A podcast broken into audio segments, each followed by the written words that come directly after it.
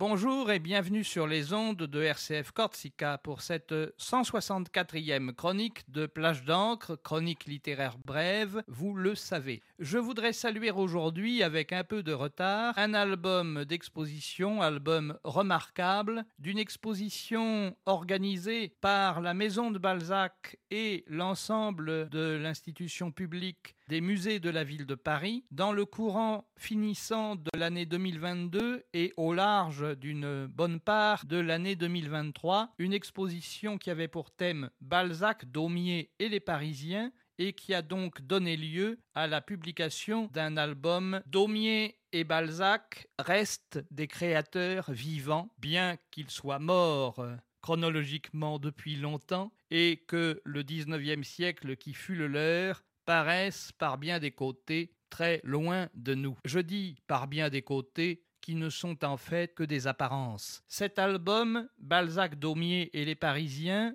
c'est une merveille de comparaison de textes piochés dans l'œuvre de Balzac, dans l'immense fleuve de la comédie humaine, vous savez que c'est l'unification tardive de la plupart des grands romans balzaciens sous ce titre-là. Si Balzac est un génie littéraire, c'est aussi un observateur, un observateur impitoyable, lucide, critique, réellement fasciné par Paris et par les Parisiens, leurs habitudes, leur vie, leur quotidien et leur réalité. Je dis que ce 19e siècle s'est éloigné de nous en apparence, mais on y revient par bien des côtés et par bien des aspects aussi ridicules ou tragiques dans l'actualité que nous connaissons aujourd'hui dans Paris ou dans les mœurs de province. Cet album Balzac, Daumier et les Parisiens réunit donc deux esprits critiques et lucides,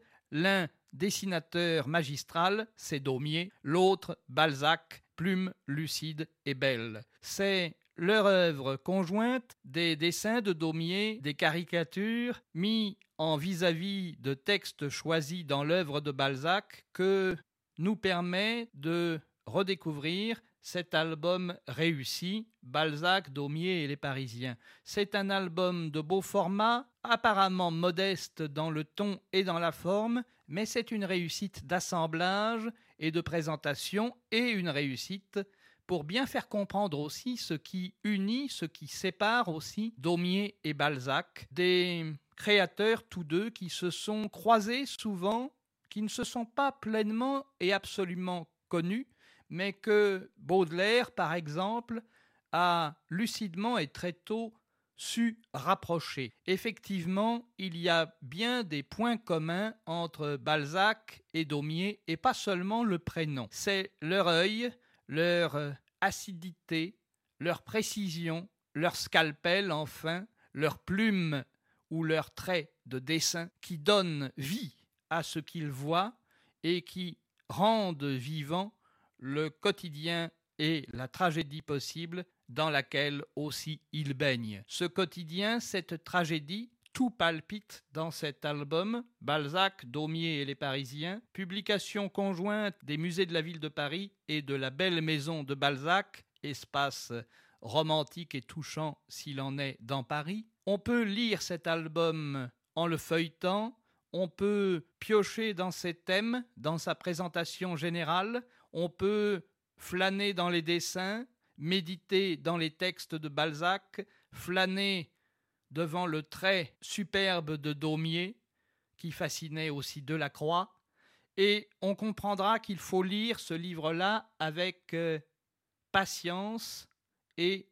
avec enthousiasme. On peut aussi se passer de la préface qui l'ouvre, mais on ne peut pas se passer des textes de Balzac et des dessins de Daumier c'est toujours aussi vivant et palpitant, même si le XIXe siècle paraît nous avoir quittés depuis longtemps. Vous retrouverez Plage d'encre et une nouvelle chronique littéraire sur les ondes de RCF Corsica très prochainement.